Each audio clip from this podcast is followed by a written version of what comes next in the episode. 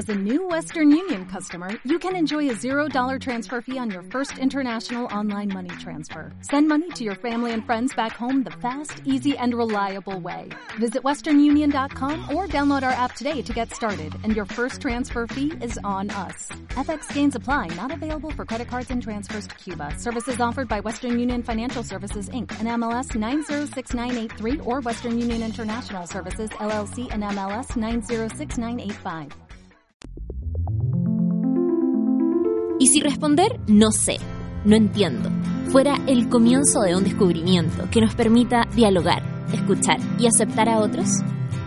En El Ignorante salimos por la ciudad a descubrir y conversar sin pudor sobre todo aquello que no sabemos, no entendemos y no podemos definir, pero que creemos que sabemos, hacemos como que entendemos y tratamos de definir con temor a que nos cataloguen de ignorantes. Comienza aquí El Ignorante, conducido por Héctor Morales.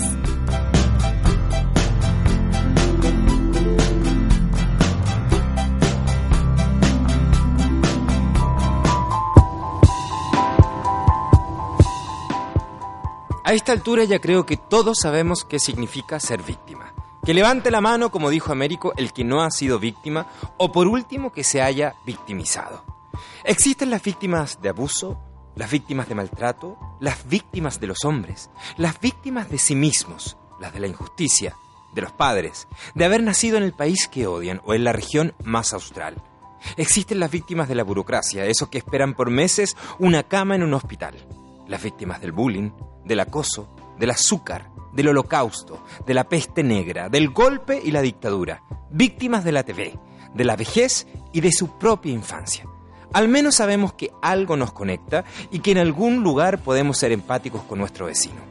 Pero hoy las víctimas no nos convocan. Porque si ya todos sabemos qué significa ser víctimas, entonces ¿qué vamos a salir a preguntar a la calle?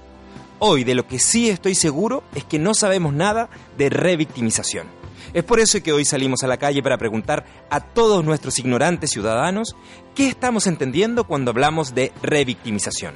Sean todas, todos, todes bienvenidos al ignorante.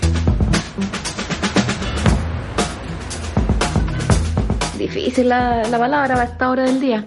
Eh, a mi parecer es alguna persona eh, vulnerada por alguna situación puntual o varias situaciones que utiliza esa, mm, esa situación de vulnerabilidad para recibir algún beneficio eh, en relación a, a, su, a su estado crítico de algo por ahí. ¿Se entiende? Ya, a ver, se me vienen dos cosas a la cabeza así. Lo primero, primero, primero, no cachando nada. Primero es como algo súper interno de uno mismo, de la victimización que hace uno de las situaciones que le pasan y que las vuelve a revivir y vuelve a caer en eso, por el revictimización, ¿no? Eh, y segundo es la agresión constante que vuelve a hacer. Que, mm, que, es como lo primero que en realidad pensé, así como de volver a agredir, volver a agredir y tener mucha víctima, ¿no? Pero después como que lo analicé un poco, un poco en dos minutos, obvio, y eh, como que me, me, me tira para pa el lado del revictimizarse, eh, volver a pasar los, los acontecimientos y confirmar que uno fue la víctima. Mm, no sé si en el sentido de mm, victimización, en, el, en el más sentido de la palabra, así como de que uno se siente el vulnerable y el pobrecito de la película, sino que en el confirmar que uno fue la víctima. Eso, eso pienso. Es eh, cuando por alguna circunstancia a una persona se, se le vuelve a causar eh, un, o vuelve se le vuelve a hacer que viva un dolor que de algún, en relación a alguna situación que ya pasó. Eh, por ejemplo, cuando a una persona la violan o, le pasa algo eh, como traumático y en los juicios les, les, hacen preguntas que la hacen volver a vivir o a recordar el, el tema. Por eso que vuelve a ser víctima. He dicho. Ay, ¿qué te diga? No sé. Yo entiendo que la revictimización es cuando, por ejemplo, a una persona que fue víctima de algo, abuso, que es algo que lo que está dando últimamente, creo, eh, se le pone en la palestra eh, de, de, tal, de una forma quizás poco respetuosa eh, o sin tener en cuenta que esta persona al volver a recordar ese episodio o al tener que enfrentarse a su abusador, etcétera, eh, se le vuelve a victimizar, se le vuelve a recordar la experiencia traumática.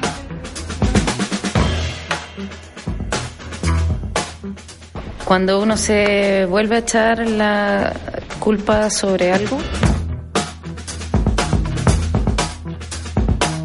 La victimización, que una persona se está haciendo la víctima una y otra vez, más de una vez. Po. O sea, me hago la víctima uno y después me vuelvo a hacer la víctima. O sea, eso creo, no sé. Para mí revictimización es un concepto eh, la verdad, no sé. Revictimización, nunca he escuchado esa palabra. Eh, supongo cuando. No sé, no te podría. Como que revictimizarse. Eh, volver a hacerse víctima. Cuando un grupo que tal vez esté. O sea, haya estado históricamente eh, victimizado y tome poder, después vuelva a victimizarse, no sé. Pienso que es el conjunto de dos hechos que ocurren en un tiempo determinado, que pueden volver a que la víctima sufra eh, un acontecimiento que lo vuelva a victimizar.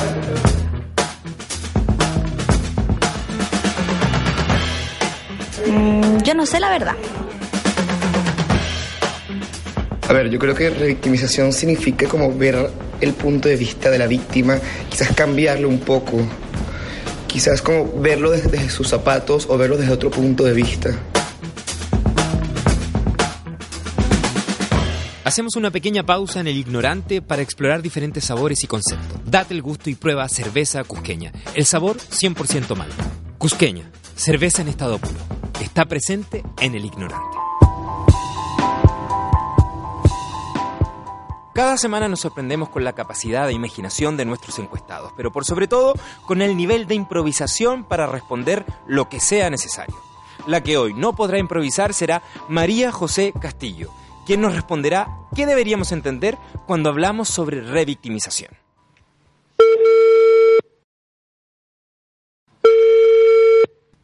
¿Aló? María José ¿Aló? Castillo. Sí, con ella. Hola María José, hablas con Héctor Morales de Sube la Radio. ¿Cómo estás? Hola, bien, ¿y tú? ¿Te encuentras trabajando? ¿Te molesto? ¿Estás a la hora de almuerzo? Eh, ¿No? ¿Sí? No, no, no me molesta. Ya, perfecto. Oye María José, mira, eh, primero que nada, tú trabajas en una fundación, ¿no? Eh, Sí, trabajo en Corporación Humanas. Ya, cuéntanos de qué se trata un poco para saber. Mira, Corporación Humanas, que bueno, se llama Centro Regional de Derechos Humanos y Justicia de Género, trabaja en distintas temáticas relacionadas a derechos humanos de las mujeres, tratando de hacer incidencia a nivel nacional e internacional en temáticas de derechos humanos principalmente. Eh, tenemos algunas líneas de trabajo con algunos proyectos, principalmente de organizaciones internacionales y con una red de organizaciones feministas a nivel regional ¿Ya?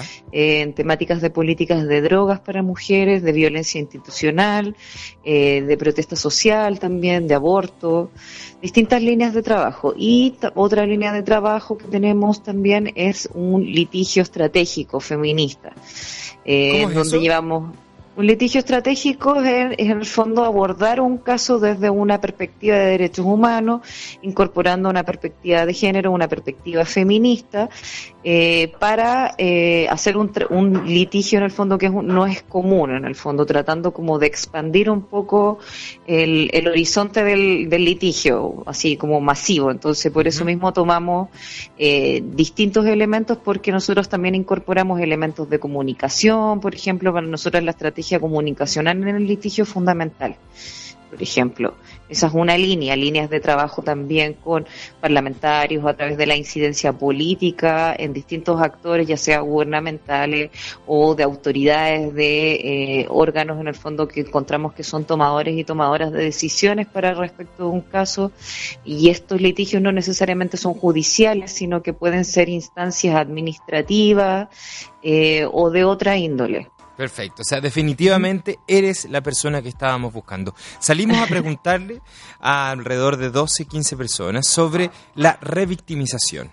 Y son muy variadas las, las, respuestas, los silencios, pero por sobre todo hay mucha ignorancia al respecto. Cuéntanos qué deberíamos entender cuando nos enfrentamos a la palabra revictimización. Mira, la revictimización en sí es eh, eh, exponer a una persona a reexperimentar un hecho traumático eh, una y otra vez. O sea, normalmente uno conoce la revictimización, por ejemplo, con lo que ocurre en el sistema judicial. Claro. Que esto de que tiene que contar la historia una y mil veces pero yo creo que eh, la revictimización no se reduce solamente a eso, porque el hecho de que esta persona se vea expuesta o tenga que revivir, en el fondo a eso me refiero con reexperimentar, revivir una y mil veces la situación traumática, que no me refiero solamente con el episodio de un delito o de una expresión de violencia puntual, sino que todo lo que implica esa situación, pues, o sea, el proceso de denuncia, mm. el proceso de, de cuestionamiento, social. Entonces, el proceso de asumir, querer hacerlo público. Claro, Exactamente. Entonces, cuando, por eso hablamos de revictimización cuando se la expone públicamente, por ejemplo, ante distintos medios de comunicación, ante la opinión pública, finalmente, en donde hay una verdad eh, que normalmente es parcializada en donde generalmente se deja en desventaja su discurso y incluso cuando se le da la oportunidad de mostrarse eh, públicamente contando la historia mil y una vez. Hablamos entonces que la revictimización se puede eh, de alguna manera vivenciar eh, sin importar el género. Sin importar el género. Y, también Exactamente, veo que, que, puede ser posible, por ejemplo, en niños que han sido víctimas de abuso. O sea, sin importar el género, sin importar la edad, no solamente respecto de delitos sexuales, sino respecto de cualquier tipo de delito o, o alguna expresión de violencia, porque no todas las expresiones de violencia se sancionan como delito.